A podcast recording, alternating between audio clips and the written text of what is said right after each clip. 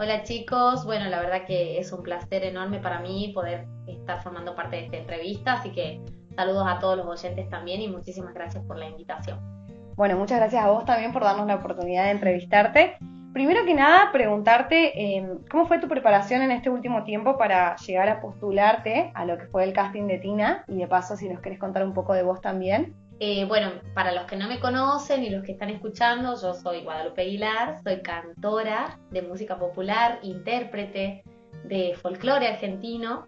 Eh, se podría decir que esos son mis comienzos con la música. Tengo una carrera de ya ocho años recorriendo lo que sería este camino musical pero en este último tiempo también este, estuve incursionando y, estudiando, este ya va a ser mi tercer año y me estoy por recibir de intérprete musical, he descubierto esta faceta, digamos, eh, del arte que es totalmente distinta a lo que venía y estaba acostumbrada a, hacer, ¿no? Porque, bueno, eh, mi primer acercamiento también a la música popular en su momento fue a través de la danza y después eh, con la música entonces, este, descubrir esta, esta faceta artística que nada tiene que ver con lo que uno venía consumiendo ¿no? desde chico, eh, bueno, tuve la posibilidad de poder acceder a, mi escuela, a la cual agradezco, que es Chapó, escuela de comedia musical, donde mis profesores, ya este va a ser el tercer año y ya el último año que vengo desandando, y bueno,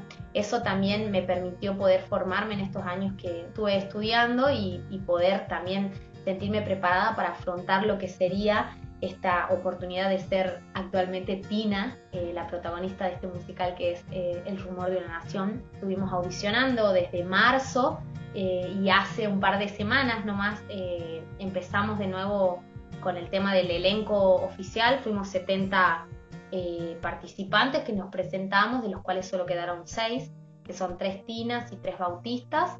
Eh, así que nada, para mí es una alegría enorme poder haber obtenido eh, este papel que más allá de, ser algo que amo, también es un trabajo que lo tomo con mucha responsabilidad porque el arte tiene que ser tomado ¿no? desde esa responsabilidad y nada, también agradecer a la provincia por, por tener este musical que es tremendo y poder aprender también parte de nuestra historia a través del arte porque el musical habla de eso, entender los procesos que suceden desde 1810 a 1816 de otra manera, ¿no? Quien no conoce su historia está condenado a repetirla y ese es el mensaje también nodal, se podría decir, de esta obra. Tal cual, como una parte muy importante de la historia, de una forma por ahí un poco más divertida. Así eh, Recordemos que, bueno, Tina y Bautista son dos eh, adolescentes que hacen un viaje en el tiempo con la idea de estudiar historia y bueno, eh, para poner en contexto un poco a la gente de la obra, de que tiene toda una escenografía holográfica,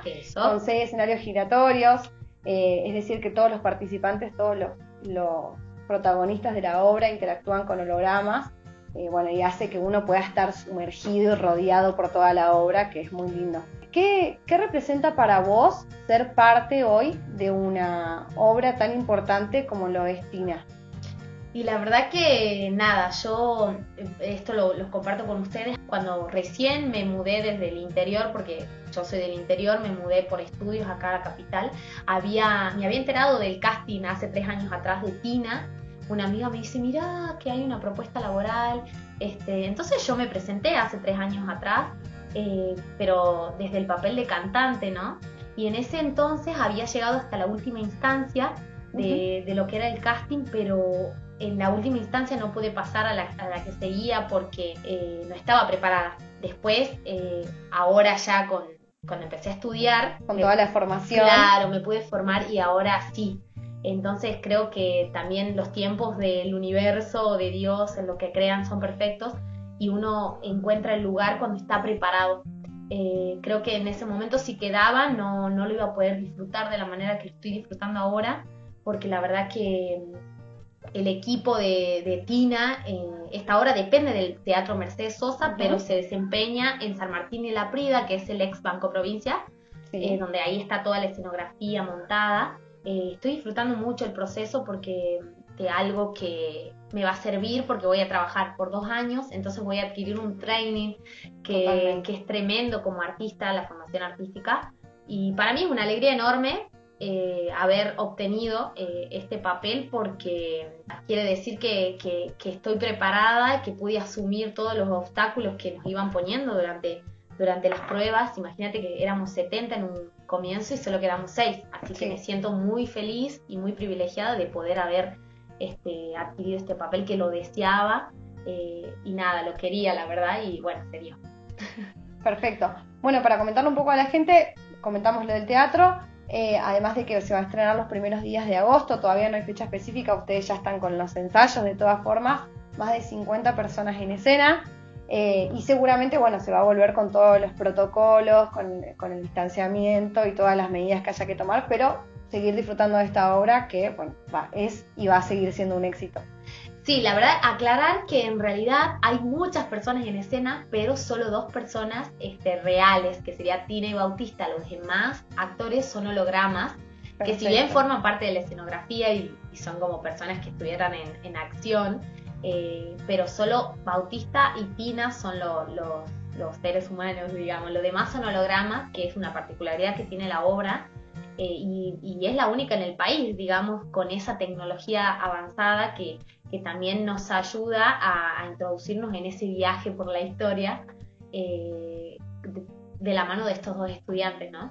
Bueno, y para no, o sea, que esté este detalle de recordar la dirección de Leandro Paneta y música de Manuel Sija, que es un músico tucumano, eh, tremenda, tremenda obra musical hizo para complementar esta obra de Leandro Paneta, que, que también es un reconocido artista que se dedica ¿no? a hacer todas estas obras.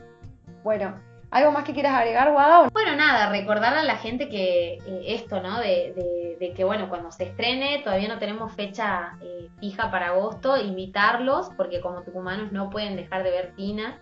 Eh, y bueno, que apoyen también al teatro independiente, forma parte de la cartelera y de la agenda cultural y, histórica ¿no? de, nuestra provincia, así que nada, invitarlos a que se lleguen a, a compartir con nosotros y a viajar por la historia eh, y bueno, después cuando vean, también los invito a ustedes, obvio, a las devoluciones, a, ver qué les provocó. La verdad que es una obra súper emocionante que uno como actor y actriz la vive de otra manera y como público también, ¿no?